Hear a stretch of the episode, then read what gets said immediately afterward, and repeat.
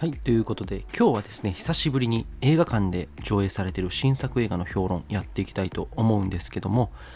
えー、まあ今回はですね、あの今年2023年公開するその邦画の中でもね、結構僕が注目してた作品、ゴジラマイナスワン、え、見てきましたので、こちらの感想をちょっと喋っていきたいなと思います。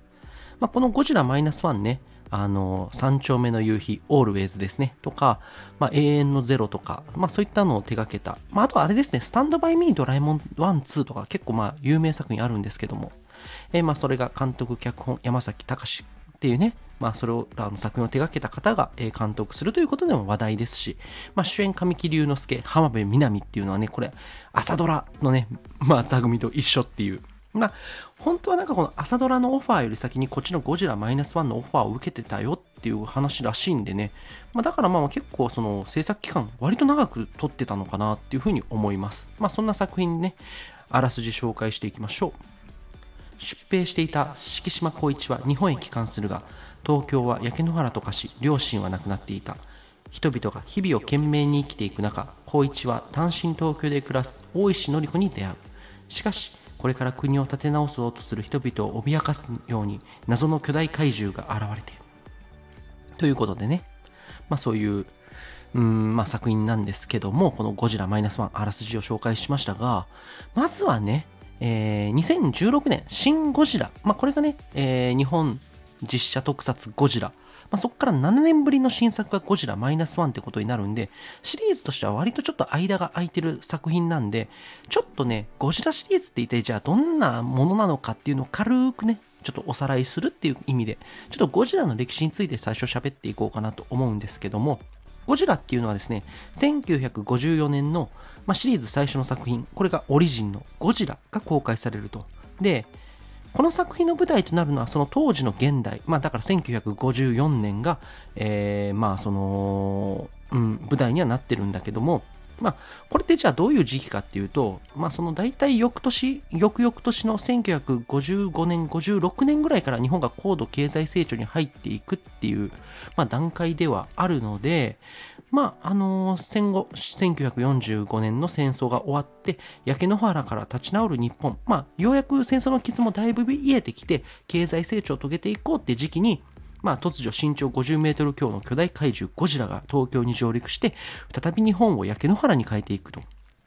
で、まあそんなね、巨大怪獣ゴジラを倒すために、日本人は総力を結集し、立ち向かっていく。まあそういう物語に、ゴジラ1作目、1954年に公開されるゴジラっていうのは、まあそういう映画なんですよってことですね。はい。で、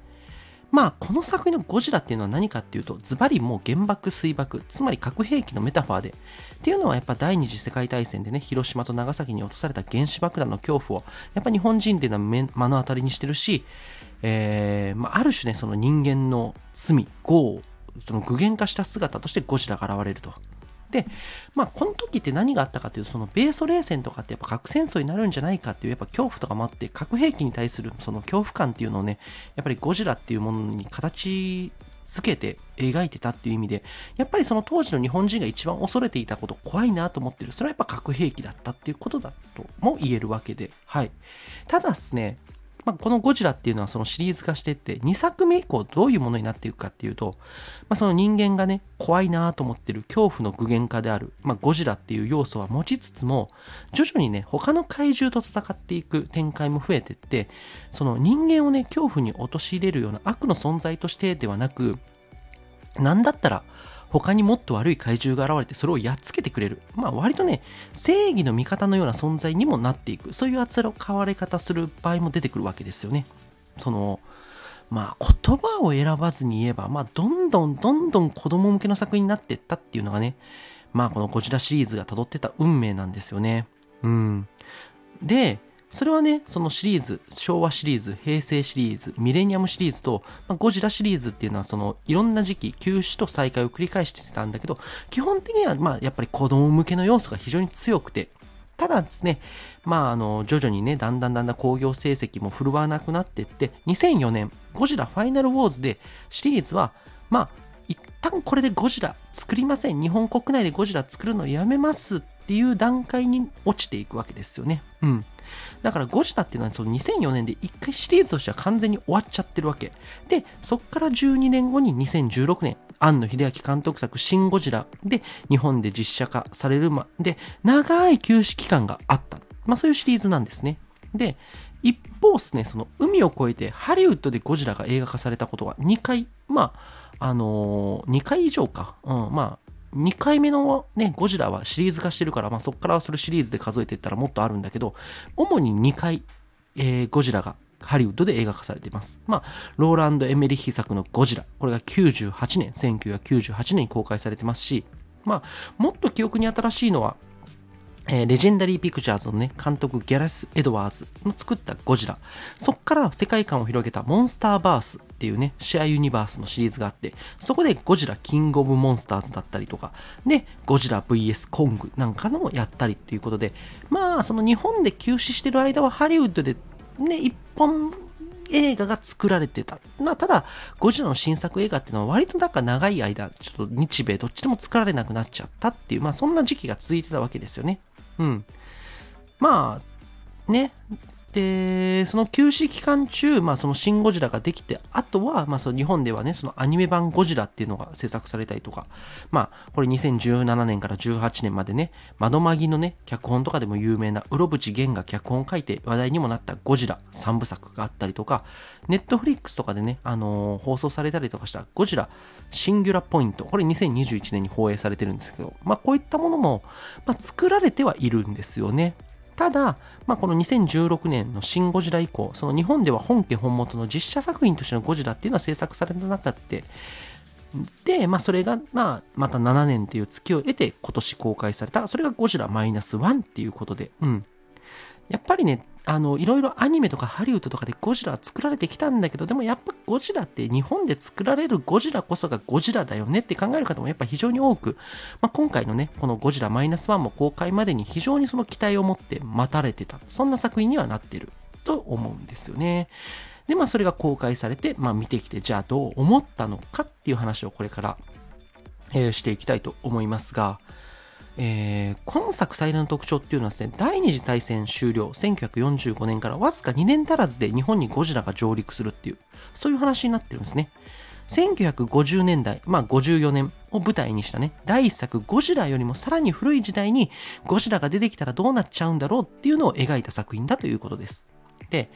あの、ゴジラっていうのはさっきも言ったように核兵器とかをね、具現化したような存在なわけですよ。で、現実の世界ではですね、1945年、まあ、第二次大戦が終戦後にビキニ諸島でアメリカ軍が何回も核実験を行っていると。で、さらに核兵器が世界中で開発されて配備されていくことで核拡散の動きが、まあ、出ていくわけで。で、まあ、そこから米ソのね、冷たい冷戦の始まりだったりとか、実際、じゃあこの米ソ、アメリカ、ソ連が戦争したらじゃあどうなっちゃうのか、核兵器を用いた戦争になっちゃうんじゃないか、大量殺戮が起きるんじゃないかっていう、そういう恐怖で世界が包み込んでた。そういう時代なんですね。この1945年からもう次の戦争の足音が聞こえてたってことですよ。で、基本的にさっきも言ったようにゴジラっていうのはどの作品においてもその核実験などのね、放射性物質を浴びた古代生物が変貌した姿であると描かれてたりとか、まあ、特に初代のね、ゴジラっていうのは繰り返しになるんですけど、50年代の日本人が最も恐れた、つまり核兵器への恐怖が具現化して描かれてると言えるわけですよ。ただまあ繰り返しなんだけど、シリーズを進めるごとにゴジラっていうのはそういうね、恐怖の具現化っていうよりからはその正義の味方のような立ち位置に変化しちゃったりとか、つまり日本人が恐れる恐怖の具現化としてのゴジラではなくなっちゃうってわけなんですよね。で、2016年のじゃあシン・ゴジラっていうのは何かっていうと、ゴジラを恐怖の具現化としての存在に再び戻す作品だったとも言えると思います。というのも、この作品のゴジラはですね、あの、1954年のゴジラとは違って、我々日本人がね、やっぱり忘れられない悲劇、2011年3月11日の東日本大震災、およびその後の福島第二原発の事故、それらの悲劇を、まあ、それらの悲劇とか、そこでね、まあ、その原発の事故とかで核兵器ってやっぱり核って、まあ、あれは核みたいなもんじゃないですか、原発っていうのは。まあ、そういう核ってやっぱり危険だよねっていう、そういうメタファーとしてゴジラが再び現れるっていう風にして、うん、描いた作品がそれシン・ゴジラっていうことなんですけども、ゴジラっていうのはですね、その作品ができた当時、その当時我々日本人が内心薄々恐れていることを具現化した存在だとも言えるわけなんですね。じゃあ、このゴジラマイナスワンにおけるゴジラ、一体何を具現化してるのかっていうと、まあ僕はいろいろ思うんだけど、まあこのゴジラマイナスワンっていうのは、ゴジラが1947年に東京に上陸して、敗戦から間もない日本。まあ、あのー、つまりですね、負けて焦土と化して無になった、ゼロになったところに、でもそっからちょっとだけ復興しようとしたところに追い打ちをかけるようにゴジラが現れて、復興後の関東がまた焼け野原になってしまう。要は、まあ、無以下。マイナスになる。まあだからそのマイナスワンっていうタイトルなんだけど、要は、その泣きっ面に蜂という状況に追い込まれてしまうと。で、まあ、これがね、何を表してるのかっていうと、まあ、僕、いろいろなね、あのー、こともあると思う。山崎隆監督がそもそもそのゴジラをやるときに、自分はやっぱりその昭和とゴジラっていうのを切っても切り離せないと思ってるんだ。まあだから、初代ゴジラを自分なりにアレンジした作品を作りたいんだっていう意味で、まあこの1947年舞台にしてるっていうのもあるんだけど、まあこれをじゃあ現実的な視点でじゃあ何にどういうものをね、その現実的な視点として、何をね、ちょっとそのゴジラっていうものに込めてんのかなっていうふうにちょっと思ったんだけど、まあ、例えばね、日本における、日本においてはね、この数十年、まあ、経済の地盤沈下による先行きの不安があったりとか、まあ、そこにね、2020年から猛威を振るコロナワクチン、コロナウイルスですよ、による被害だったり、まあ、外に目を向けるとね、アメリカ、中国、ロシアの対立、その代理戦争となりつつあるロシア、ウクライナ戦争で、まあ、イスラエルのパレスチナ攻撃なんかもね、様々な混乱恐怖の目が世界中で芽生えてるわけですよ。生活は確かにちょっと豊かではあるかもしんないけど、いついかなる時にこの均衡が崩れるかもしれない。いついかなる時にこれがマイナスに触れるかもしれないっていう恐怖があるわけじゃないですか。多分ね、こういう思いが多分このね、あの、泣きっ面に蜂状態の1947年に現れたゴジラ、そしてその当時の日本人がめちゃくちゃ嫌だなって思う、そういうところにね、多分リンクしてるとは思うんですよね。うん。で、だから今回のゴジラっていうのはこれから起こり得るかもしんない最悪の時代、得体の知れない恐怖みたいな、我々の暮らしに影から忍び寄る、そういう恐怖のようなものを具現化した姿なのかなって僕は個人的には思っています。でね、まあ、そんな戦後の日本に現れたゴジラなんですけども、まあこの作品でね、ゴジラが現れた日本軍って何かできるかというと、まあもはや日本軍なんてないんですけどね、軍隊を解散させられて兵器すら持てない。どのゴジラ作品よりもボロボロの状態でゴジラと戦うっていう、これが今回の、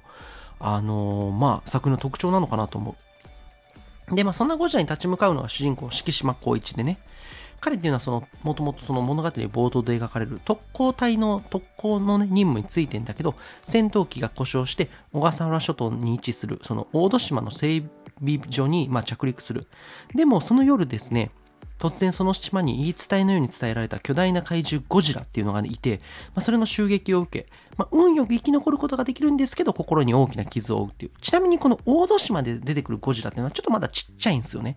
だから、ジュラシックパークの、まあ、感覚、ジュラシックパークぐらいの、あの、恐怖感っていうのがよく描けてる。うん。なんか多分ここは本当ジュラシックパーク意識したんだろうなっていうのはね、すごくわかりやすいところのオマージュもあったりするんですけども。で、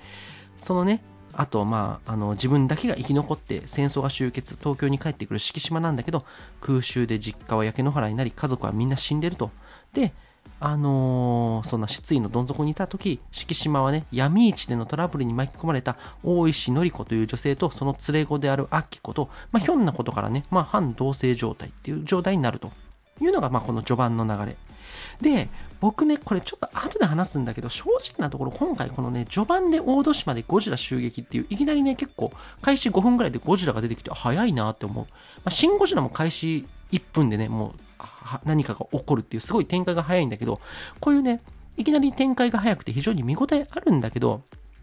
東京に帰ってからそののりことかあきことか、そういった関連の人間ドラマのエピソードが若干うまくないというか、まあ少々だれてるって気がするんですね。まあこれ、まあ、あのー、山崎隆監督の、まあ、良さでもあったりするわけ。こういう、あの、何気ない日常を描いていって、そこになんかでっかい出来事がバーンと起こるって、これ結構山崎隆監督の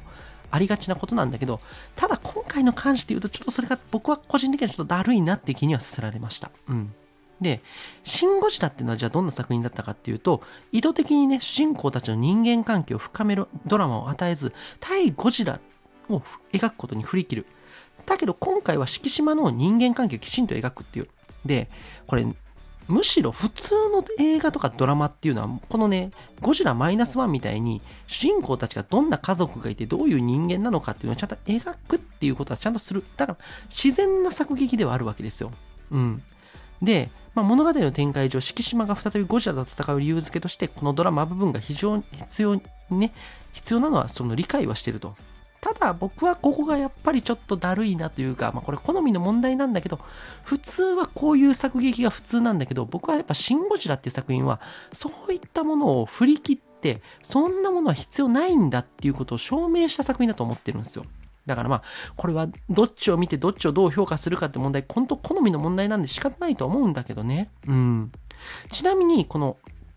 ね、ゴジラ。マイナスワンで描かれるこの人間ドラマが、じゃあなんでこんな描かれるかっていうと、もともとゴジラっていうのはそのハリウッドのキングコングを元にね、作ろうとされてて、キングコングってどんな映画かっていうと、キングコング、まあ、あのでっかいゴリラがですね、なんで人間のとある女性を狙うかとか、そういったものがね、きちんと理由付けされてて、その女性の恋人がキングコングに立ち向かうっていう、結構まあそういうね、ドラマ性があったりするわけなんですよ。まあそれをね、あのー、まあゴジラでやろう。まあゴジラはそれを真似してそこもやろうと思って、今まで挑戦してきてんだけど、結局どれもうまくいかなくて、シン・ゴジラになってようやくそういったものは必要なくて、ゴジラと人間の戦いの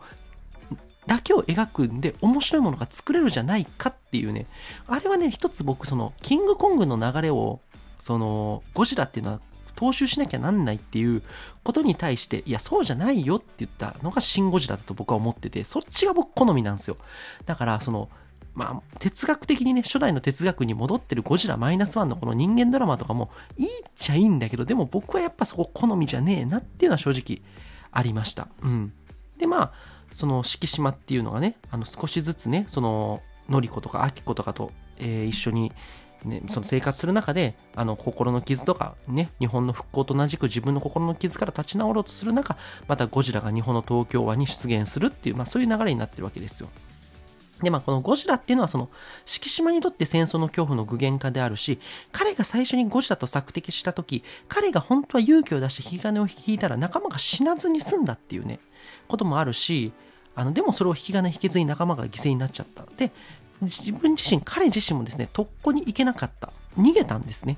でも、それを死んだ同胞が許してくれないんじゃないかっていう、そんな様々な彼のトラウマをやっぱり具現化した存在としてゴジラ現れる。ただ、ここもさっきも言ったように、ゴジラっていうのは、そんな人一人の個人のその具現化、恐怖の具現化として、今回そのゴジラに対して敷島っていうのは非常にそのリンクする存在として描かれてるんで仕方ないんだけど、そんな個人のね、そのなんかトラウマみたいなものを具現化した存在って、なんかちょっとスケールがちっちゃいなと僕は思っちゃったんですよ。やっぱ核兵器とか人間の恐怖のメタファーとしてのゴジラっていう位置よりも個人のその恐怖のなんていうか具現化にしか僕は見えなくて、ここもちょっと僕は乗れなかったところの一因かなと思いました。で、まあそんなね、ゴジラが東京に上陸して、銀座はあっという間に火の海。で、アメリカ軍はソ連との睨み合いもあって、兵力を温存する。だから日本っていうのは本当に自分たちの自前の軍隊も武器もない、蹂躙されるがままに踏み潰されていく。で、ノリコは、ね、っていう展開になっていくっていうね。で、敷島はついにね、自分の戦争の傷から救ってくれた愛する存在を奪われ、ついにゴジラを殺す決意をして、えー、まあ戦いに進んでいくというところで、まあ、ここもだからさ、そのゴジラっていうのは敷島にとって愛する人を奪った存在。だから彼を、あゴジラを殺すんだっていう展開なんだけど、これもちょっとなんかちっちゃいスケールの話だなってなっちゃうんですよ。もちろんもちろん、あの人間ドラマとゴジラとの戦いっていうのをきちんと両立して描くにはこういう作劇にしなきゃなんないっていうのはわかるんだけど、でも僕はキングコングのじゃあやり、やってたこと、人間ドラマと怪獣、巨大怪獣との戦いっていうのをきれいにリンクさせることが本当に全てにおいて正解なのかどうかっていうのは僕は逆にこれが正解じゃないと思ってるんでこのゴジラマイナスワンのこのドラマとなんかそのゴジラを無理やりなんかそんな絡めなくてもいいんじゃないって僕はちょっと思っちゃったっていう。だからこれ本当ね、好みの問題ではあるわけですけどもね。はい。で、まあそんなね、あのー、ゴジラを倒すために、まあその対策チームが作られてるということで、まあその GHQ によるね、統治下で日本は武装解除されちゃってて、まあ米軍の助けもない最悪の状態での作戦を決行していくっていう。で、これは作中でも語られて、多分作りでもね、その一番ちょっとこれはメッセージ性として伝えたいというのは、第二次大戦中の日本軍部っていうのはですね、特攻とかそういった人命軽視した作品を、えー、作戦を指示していって、結果大きなえ、被害がいっぱい出たと。それに対して憤りを感じてる。まあ、そういう憤りを感じてるんだっていうことを、やっぱメッセージとしてすごく強く描いてるわけですよね。で、この、その場当たり的な思想っていうのは正直今もこの国に根付いている悪しきものでもあるということを断罪してるとも言えるわけ。だから、今回のゴジラの対ゴジラ作戦っていうのは死傷者数ゼロで完遂させるべきだって描かれていく。まあ、これはね、すごい面白いんですよ。ただ、敷島はそのね、軍、えー、作戦部の、えー、思いに反して、口の中にね、飛行機で特攻しようと決意するんですね。この作戦実行部隊のトップの考えと敷島の思惑のズレ、この辺りは見てて非常に面白い展開ではある。だから、ゴジラが出てきてゴジラと戦うところとか、ゴジラが東京の街をぶっ壊してるシーンっていうのは基本的に全部面白いわけですよ。うん。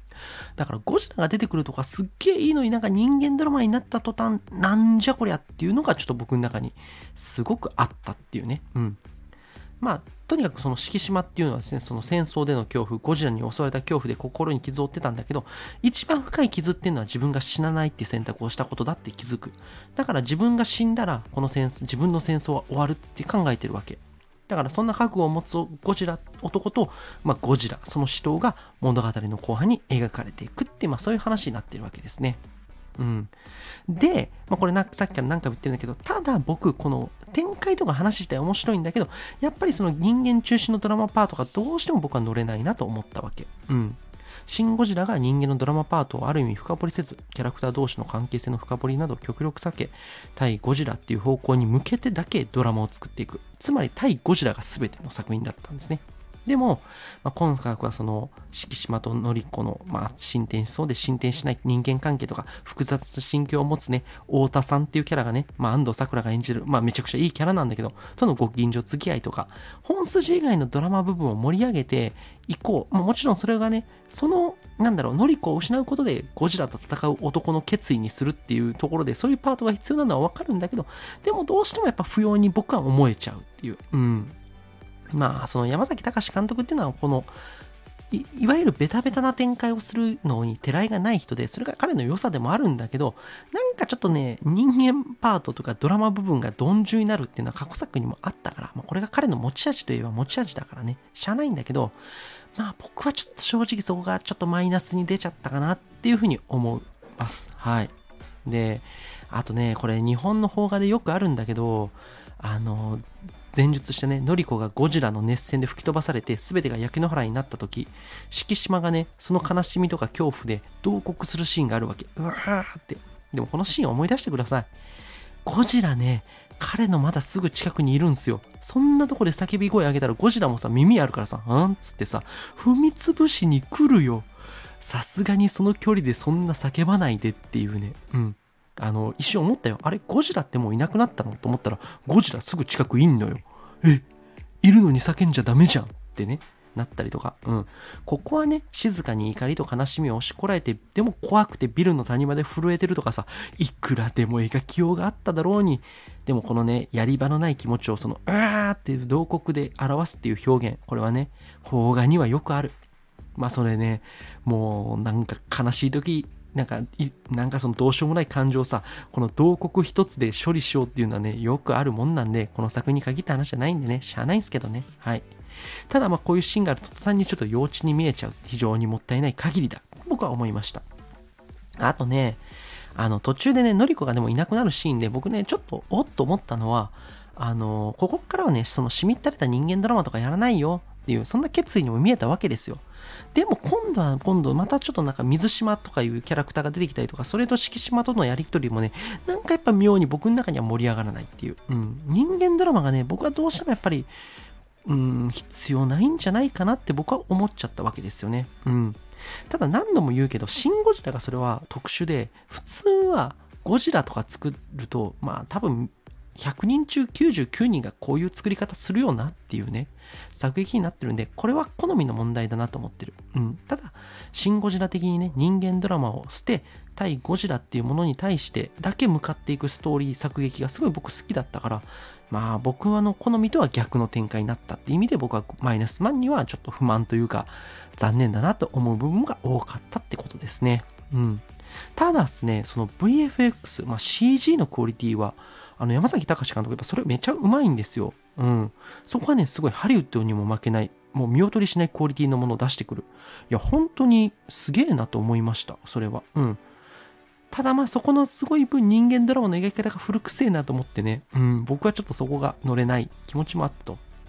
あとね、ちょっと変なシーンもう一個あって、のりこが乗る電車が襲われた際にね、あの謎のね、アクションシーン、あれ、ね、つい最近どっかで見たと思ったらあれだよ。あの、ミッションインポッシブル、あの、新作のね、あの、トム・クルーズでも同じようなことやってたけど、え？なんでっていう、なんでそんなことするのとかさ、なんでそんな変なアクションシーンつけてんのとかさ、あなんか目を疑ったし、ノリコを逃げまとう人々のパニックの中からピンポイントで敷島が見つける。これよくあるじゃないですかね。日本の恋愛映画とかでも。人混みに流される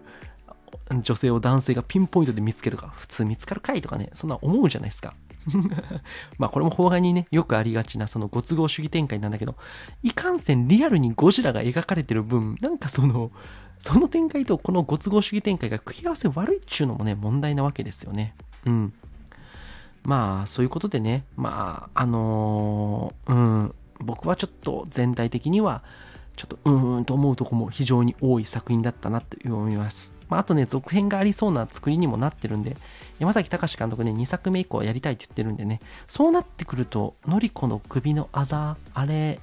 もしかして嫌な予感するんですけど、とか、まあいろいろね、言いたいことあるんですけども、まあしかすると、その山崎ユニバースゴジラ今後続いていくかもしんないで、まあ今後ね、またあの、どんな展開になっていくかわかんないんで、今後また面白いゴジラ見れるかもしんないし、さっきね、僕面白くないっていうか僕は好きじゃないなって言ったけど、これね、普通の人は多分こっちのね、シンゴジラよりね、こっちのね、ゴジラマイナスワンの展開の方がね、好きな人多いはずだから、うん。